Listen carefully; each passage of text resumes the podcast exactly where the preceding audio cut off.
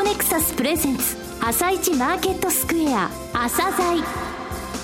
この番組は企業と投資家をつなぐお手伝いプロネクサスの提供でお送りします。皆さんおはようございます。アシスタントの吉田直です。それではスプリングキャピタル代表チーフアナリストの井上哲夫さんと番組を進めてまいります。井上さんよろしくお願いします。よろしくお願いしますさて20日のニューヨーク株式市場でダウ工業株30種平均は小幅に続伸し前の日に比べ3ドル66セント高の17,515ドル23セントで終了しています。また、ナスダック総合指数も続伸。20.462ポイント高の4654.846で終了しています。ECB による量的金融緩和に踏み切るとの観測から欧州株が上昇したことを受け、米株式市場も寄り付きは高かったものの、原油価格の下落や IMF による世界経済見通しの大幅な引き下げもあり、小幅な上昇となりましたね。はい。えーまあ、日中ですね、あの原油価格で、えー、その上あの乱高下でですね、えー、随分とそのディーラーの材料にされてますね、はい、えー、ハイフリークエンシートレード、つまり高頻度取引、えー、が活発に行われてますので、えー、日中のその動きっていうのはボラティティ高い状態が続いているんですが先週申し上げましたがこの原油のところにはもう、えー、下値も限界がありますので、えー、あまり意識せずに、えー、方向感というのを見なきゃいけない。その部分について後半でお話します。はい後半もよろしくお願いします。続いては朝鮮今日の一社です。朝鮮今日の一社本日は証券コード6137東証2部に上場されている小池酸素工業さんにお越しいただきました。お話しいただきますのは代表取締役社長でいらっしゃいます横田治様です。本日はよろしくお願いいたします。よろしくお願い申し上げます。えー、上場されてすでに45年という歴史のある、えー、老舗の企業さんです、えー、まずは簡単にですね遠隔についてお話しいただけますでしょうか私ども小池酸素工業はえー、創業は大正7年、えー、1918年ですので、今年97周年を迎える企業でございます。経営理念として、切断、ガス、溶接の総合製造販売会社として、世界市場で顧客の満足と信頼を獲得する、こういった、理念のもとで、事業を展開しております。特に、えー、薄板ではなく厚板を主体にですね、えー、鋼板やアルミ、ステンレスなどの様々な金属材料を加工、切断、溶接するための工作機械や関連製品の開発、製造販売を行っております。あと、海外につきましては、えー、現在、9カ国10カ所に拠点を持っておりまして、世界80カ国以上のお客様を対象にグローバルな事業展開をさせていただいております。えー、さて今、切断、ガス、えー、溶接という事業領域が、えー、ご説明としてありましたが、えこれらをですね、えー、売上高のセグメントとしては、機械装置部門、えー、高圧ガス部門、溶接機材部門、その他部門、この4つに分けられていますが、うん、えー、それぞれについて簡単にですね、ご説明いただけますでしょうか？はい。えー、まず最初に、えー、機械装置部門でございますが、こちらは全体の売上高の約40%を占める、はい、えー、私どもの主要な、えー、部門でございます。昨年4月から9月の第2四半期累計では、えー、28%の大幅増収となっております。対前年度対前前年同期ということですね。はい。切断方法も、まあえー、それぞれ用途に応じて、えー、ガス切断機、プラズマ切断機、レーザー切断機といろんな種類がございますし、また大型から、えー、手持ちの小型切断機に至るまで様々な、えー、機種を製造販売しており、特に厚板向けの切断機におきましては、国内シェアで40%を占めておることになりまして、まあ、トップの位置を確保しております。なるほど。切断方法もガス、プラズマレーザー、レーザーまあ光ですね、はい、えー、そしてガス、それぞれ用途に応じて、えー、切断方法違う。それを全てをカバーされているということなんですね。えー、それでは高圧ガス部門以降につきましてもお願いできますでしょうか？はい、えー、高圧ガス部門は、えー、売上高の約35%を占めております。えー、こちらも前年同期対比ではプラス6.6%の、まあ、売上が伸びておりますが、まあ、機械措置部門に比べますと、割とまあ、えー、景気の山並みに左右されない安定的な、まあ、収益をずっと維持しております。はい当初は切断機械のいわゆる、えー、動かす上で必要なガスを、まあえー、供給するといったところから出発しておりますが現在は医療食品レジャー用研究施設用などさまざまな分野で使用されるガスを製造しております。はい、また、えー、在宅医療機器や院内機器、えー、例えば酸素濃縮機器、あるいは睡眠時無呼吸症候群治療装置といった医療用機器の製造販売をしております。えー、続きまして、溶接機材部門というのはどういうところでしょうか？はい、えー、溶接機材部門は、売上高の約20%、こちらは前年同期比で、えー、17.2%の増収となっておりますが、えー、国内、あるいは海外の、えー、いわゆる溶接機のメーカー、あるいは溶接ワイヤーのメーカーと連携して、切断の後工程である溶接工程、はい、これに関連する機材や商品を仕入れて販売すると。こういった成り立ちになっております。なるほど。えー、その他部門というのは、はいえー、こちらは売上高が約3%程度でございますが、ヘリウムガス液化器、いわゆるヘリウム MRI なんかこういう医療機械でガスを使いますと、これが気体になりますが、それを再度液化して、液体化させて、それ循環して使うといったことになりますが、いや関連装置、それから排ガス処理装置、いわゆる半導体の、まあえー、製造過程において有毒なガスが出るんですが、それを燃焼して除去してしまうと。いったまあ環境問題にも関連した装置を製造販売しておると。こういった内容でございます。なるほど。非常に幅広いですね。ここの中についてはなんかワンストップのような感じですね。切断から、え、溶接のところまでという形ですね。はい。えー、資料をいただいているんですが、その中でですね、今後の事業展開という項目がございました。えー、その中から私見させていただいたんですが、3つ、えー、ご説明いただきたいと思うのですが、えー、1つ目が、えー、新型の切断機の販売強化。えー、2つ目が海外での事業展開。そして3つ目が経営の充実化ということなんですが、えー、まず新型切断機の販売強化という部分についてお話しいただけますでしょうか。はい。一昨年に発売を開始いたしました、はい、えー、ファイバーレーザー切断機でございます。消費電力を7割カットできる。それから従前の CO2 レーザーではメンテナンス費用がかかったんですが、それを5割カットできると。非常に、まあ、えー、ユーザー様におかれては、まあ、コストダウン、これに貢献できるということでですね、えー、開発したものであります。従前、まあ、いわゆる使用者の安全性だとか、使い勝手の良さといった面で、えー、いろいろ課題もございましたが、そういった課題をクリアした、まあ、画期的な製品である。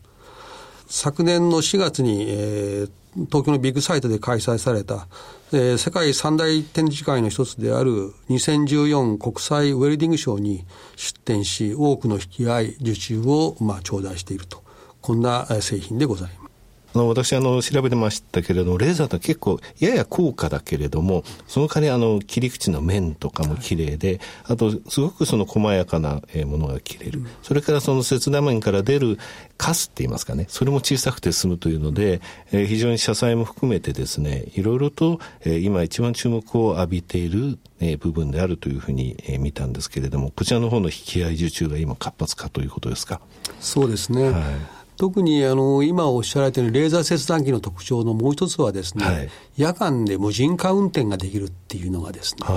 これが大きくそういう、まあ、生産性って言いますか、はい、人件費がかからない、夜帰る前にセットしておくと夜中のうちに機械が勝手に動いてですね、朝になると製品ができているという、そういったところの良さがありますですね。はい。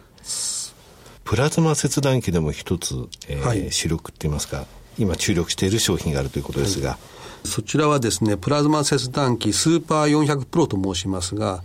このスーパー400につきましては、こう、当社のベストセラー機でも、この約10年近くの間ですね、大変これお客様に、え非常に好評でして、ただそういう中でですね、やはりユーザー様にとっては、やっぱりいかにコストを下げてくるかと。そういったところで、いわゆる、えー、従来の私どもの製品に比べてですね、消耗品の寿命、えー、これが20%、まあ、寿命が長くなっていると。こういったことで、まあえー、コストダウンに寄与させていただけると、こんなふうに自負しております、はい。えー、海外での事業展開について教えていただけますでしょうか？はい。こちらは一言で言えば、まあ、グローバルな視点でのですね、連携強化ということでありまして、はい、私どもは、えー、世界で日本、韓国、中国、オランダ、米国、主要な、えー、製造拠点だけ5拠点、あと、はい、まあ、単に組み立てとしてはインド、ブラジルにございますが、こういったところのですね、生産体制の再構築、あるいは集中生産、一番コストの安いところでまとめて世界のものを作ってしまうとかいう、そういったことを、まあ、えー、よってコスト競争力をですね、レベルアップさせたいと。こういうのが1点目の話です。から2点目は、えー、販売体制の強化によりましてですね、現在、あの、海外の売上比率が25%程度なんですが、はい、それをなんとか、えー、3分の1、まあ30%超えるぐらいのですね、ところでレベルアップしたいなと。こんなふうに考えている次第でございます。はい、えー、経営の充実化についてお話しいただけますでしょうか。はいえー、こちらはですね、まずはやはり ROE がですね、ちょっと低いなという見方をしておられると思いますが、ROE をまずなんとか8%までですね、えー、この4月からの中期経営計画の中のケース目標としてですね、えー、打ち立てる株主価値の最大化、やっぱりそういったものを増大を目指していくと、こんなふうに思ってます。から二つ目がですね、海外現地法人の連携をですね、強化、やはり何と言っても私どもは、まあ、あの、メーカーでございます。メーカーの、まあ、あの、ちょうどは新技術、新製品、こちらのやはり開発強化、他社さんにないものを出していくということに注力したいと、こういう話であります。から三つ目は、やはり技術開発力の向上とか、新市場、新規顧客の開拓のためのですね、まあ、M&A、こちらの方推進を、まあ、この数年、毎年1、2件ずつずっとやってきてるんですが、それをまあさらにまあいろんないい案件を発掘して進めたいと思っております。はいえー、最後になりましたらリスナーに向けて一言お願いします。はい。この私ども小池酸素工業は他社さんにはない強み、ビジネスモデルを持った会社だと、そういうことでございます。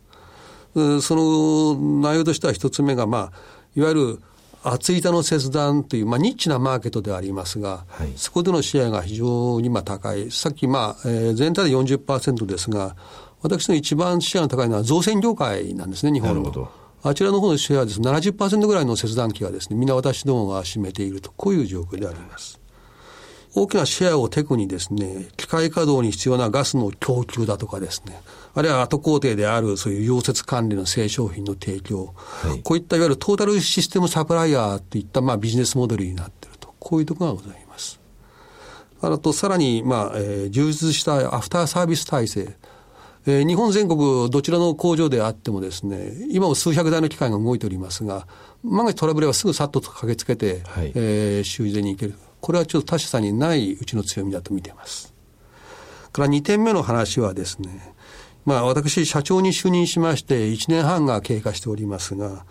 えー、個人投資家の皆様に等身大で当社を評価いただけるよう、やっぱりこれからは IR 活動のま強化、あるいは株主様への還元の強化にですね、努めていきたいと。こんなふうに強く思っている次第でございます。えー、横田様、どうもありがとうございました。なお、今日の一社のロングインタビューは番組ホームページからお聞きいただけますが、さらに井上さんに小池酸素工業についてお話しいただきます。はい、あの小池酸素さんなんですけれどもね、はい、えー、地味なんですよ。はい、ただ地味でも世界が必要としている会社なんですね、はい、えー、実はですね切断機械の世界三大メーカーってありましてこれがメッサエサブっていうですねまあもともとドイツの会社でヨーロッパのブランドが強いんですね。そこに入ってるのが小池なんですよ。世界の小池なんですね、はい、で顧客としましては世界80カ国で使われていて、えー、日本でももちろんそうですけども造船とか建築資材、えー、こういう厚いものを切る、えー、切断の機械の中で本当トップブランドなんですね。そして切断だけでなくその後工程である溶接しなきゃいけません。ここのところまでワンストップでできる、えー、非常に技術力の高い会社さんなんですね、えー、上場して45年東証2部にまだ、えー、いるんですね、もう東証2部の大家さんみたいになっちゃってるんですけれども、うん、この会社に早くもう一部に上がってほしいと思っております、えー、昨年、ですね11月以降、えー、個人の NISA 口座でのですね買い買いっていうものはやっぱり低 PBR の銘柄に、えー、集中しました、えー、この会社さんも注目をですね浴びつつあります、えー、昨日の終値でも PBR が0.75倍です、え取材後期の方にですね、え今年の4月の16日から18日、え千葉県千葉市の時計で、え工場があるんですがそちらで、え個人投資家の参加も受け付けて、えプライベートフェアを行うということですので、え連絡先載せておきますので、えぜひですねこの会社の技術っていうものを見ていただきたいと思いますね。えメンテナンス費用5割カット、え消費電力7割カットの新しいファイバーレーザー切断機、えこれが、えこの会社の未来を切り開くと思います。はい、わかりました。それでは一旦お知らせです。企業ディスクロージャー IR 実務支援の専門会社プロネクサス上場企業のおよそ6割2200社をクライアントに持つこれはアジア証券印刷の時代から信頼と実績を積み重ねてきたからこそ。さらにプロネクサスが目指すのは企業と投資家をつなぎ日本の株式市場を活性化させることです。プロネクサス私たちは個人投資家の皆さんを応援します。井上哲夫。今日のストラテジーそれでは井上さん、後半もよろしくお願いします。はい、あの、これからの大きな流れですね。去年の12月10日、あの、ギリシャのニュースを、えー、解説してから、えー、お話してきましたけれども、えー、ECB のお話がね、えー、出ております。こちらにつきましては先週、えー、番組でも申し上げましたが、えー、第1弾の、えー、裁判所の判断として OK が出ましたので、国債の改定が一歩進んだということですね。えー、これ3月に、えー、結局欧州の銀行というのは3年前に、えー、借りた1兆ユーロを返さなきゃいけない。えー、もう5000億ユーロは返してるんですが、この5000億ユーロ返したら、えー、その部分新たに供給しなきゃいけないということで、えー、この部分につきましては、プラスの効果があると言いました。えー、ただし、3月16日16日にアメリカの、債務上限期日あります。これ寸前になると盛り上がってちょっとあのマーケット動揺しますので、それまでは大丈夫なんですね。えこの2つの大きな流れということを考えますと、えしばらく押し目っていうのは拾える展開だというふうに思っております。えー、5社、えー、外資系5社、クレディ・スイス、ニューエッジ、モルガン・スタンレー、ゴールドマン・サックス、JP モルガン、えー、この5社の先物の残高ですが、先週末段階で5000億を割り込みました。えこれは2013年5月以来の最低水準。11月末にはですね、3兆円ありましたから、えそれを考えますと、え非常にポジションが軽いということですね。ですので、え原油価格に一喜一憂することなく、押し目のところっていうのは拾えるという先週の、え内容と一緒です。わかりました。井上さん、今日もありがとうございました。また来週もよろしくお願いします。この後は東京市場の寄り付きです。朝鮮この番組は企業と投資家をつなぐお手伝いプロネクサスの提供でお送りしました。